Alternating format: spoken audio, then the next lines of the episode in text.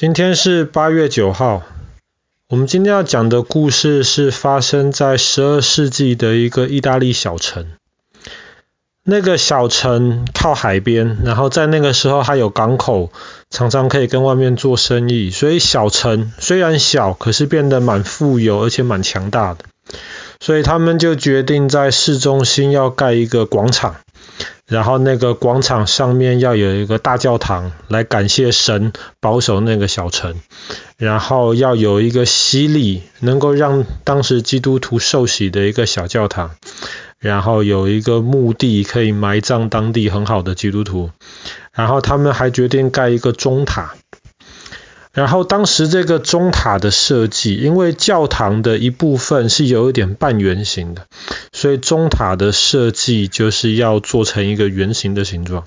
那个在当时是非常非常少见，绝大多数你看到的钟塔通常都是方形的。然后那个圆形的钟塔设计得非常漂亮，所以工作人员就开始盖，建筑师开始盖。结果那个钟塔本来设计八层。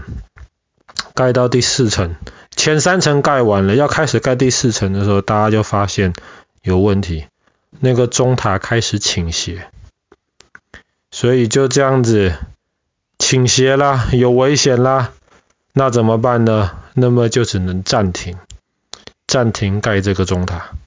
这一停停了多久？停了五十几年。后来工程师总算想到了一另一个办法。他们要盖第四层的时候，他们一面往上盖，一面把那个重心放在另一边去。然后盖第四层、第五层、第六层、盖第七层的时候，大家发现中塔倾斜的更明显了，对，往另一边开始倾斜了。太大了。没错，所以接下来，接下来这个中塔又停建了，停建了一百多年的时间。一直到后来一百多年之后，不知道为什么，那个时候的建筑师似乎可能放弃解决了这个倾斜的这个问题。他们后来就把按照原来计划把第八层盖上去了，然后在里面挂了一个钟。可是那个钟塔因为倾斜太严重、太危险了，那个钟挂上去之后从来没有响过。这个城市你应该猜到，对，这个城市就是意大利的披萨，比萨。比萨这个地方就像爸爸刚刚说的，它在意大利半岛的西边，然后因为它靠海，当时有一个港口，它就是一个蛮强盛的一个国家，基本上控制了整个地中海西边，有人要用船来做生意的话，都需要经过比萨的同意。所以他们当时就设计了这个比萨斜塔。其实本来比萨斜塔不是斜的，设计的时候是要盖正的，然后用白色的大理石盖得很漂亮。可是他们当时一方面，当时的工程师可能不太知道地底下面有什么东西，当时毕竟没有办法像现在科学的方法来先打好地基，确定地的情况之下之后再来盖。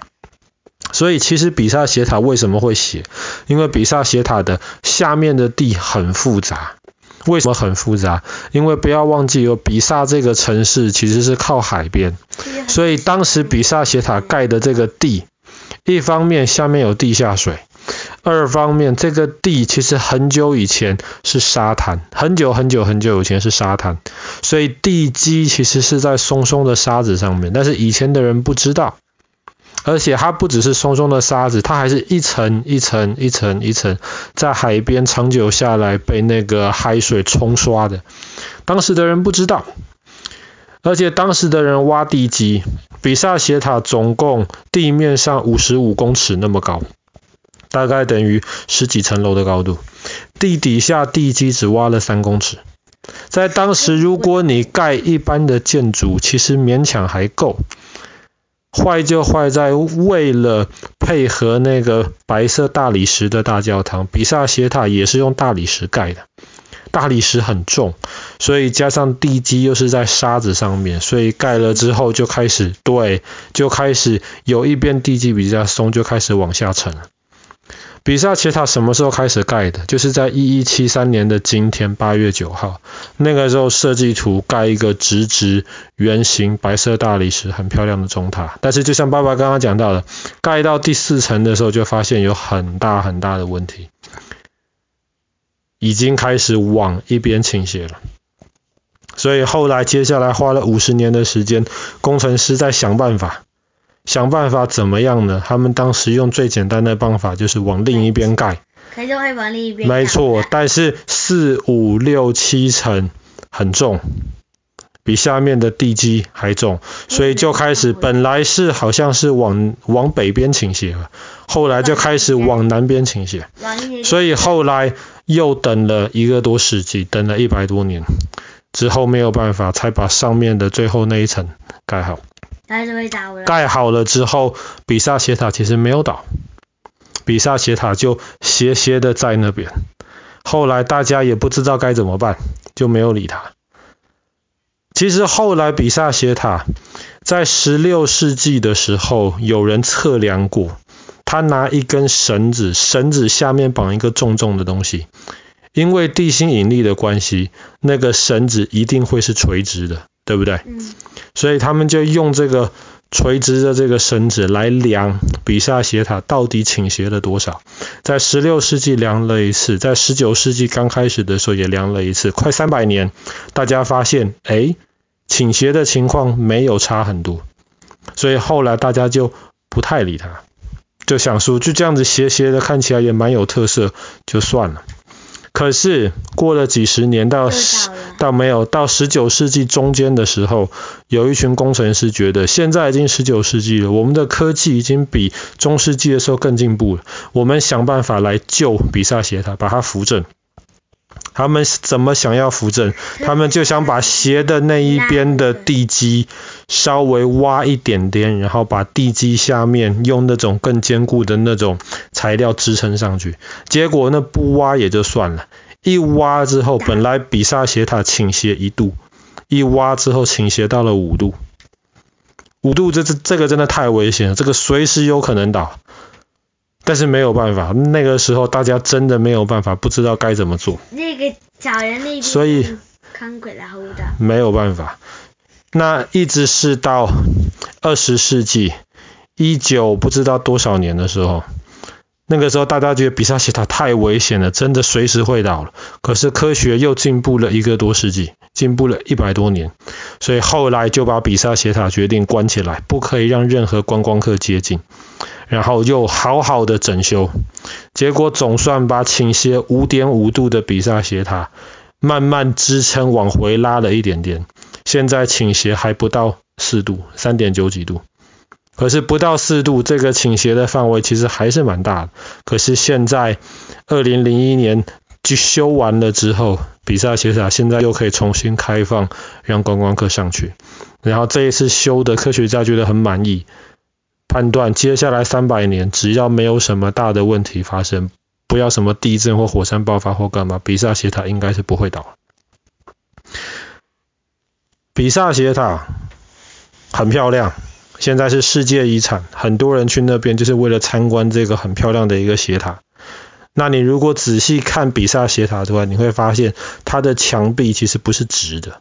就像爸爸刚刚说的，因为它中间第四五六七层跟第一二三层盖的那个重心是不一样的，所以你如果仔细看的话，你会发现它的墙壁是有一点，那个塔是有一点凹的弯一边，然后上面的第八层，第八层是隔了一百多年之后最后才加上去的，你会发现第八层很很好玩，盖的是正的，下面七层是弯的，很特别。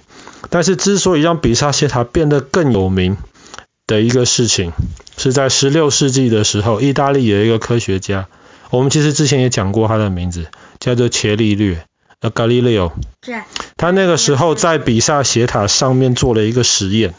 我问你哦，今天有一颗铁球重一公斤，还有另一颗铁球重两公斤。你觉得把这两颗铁球从比萨斜塔上面同时间往下丢，哪一颗铁球会先到地上？两公斤的。两公斤对不对？现在大一点，那个胳膊铁的部分更大，再伸掉它下去。你也觉得对不对？以前科学家也这么觉得。后来，伽利略在上面做实验，传说他的实验的结果是两个铁球是一模一样时间到，重的跟轻的同个时间到，他就证明了东西掉下去到地上的时间是取决于地心引力，跟重量一点关系都没有。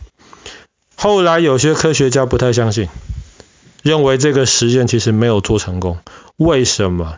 因为确实，伽利利欧的理论是对的，地心引力跟重量是没有关系的，应该是同时到。但是他忘了一点，就是在那个时代，因为有风嘛，对不对？因为有大气的阻力嘛，有空气的阻力，不是，所以因为有这些其他原因在里面，所以他这个实验不可能两个一起到。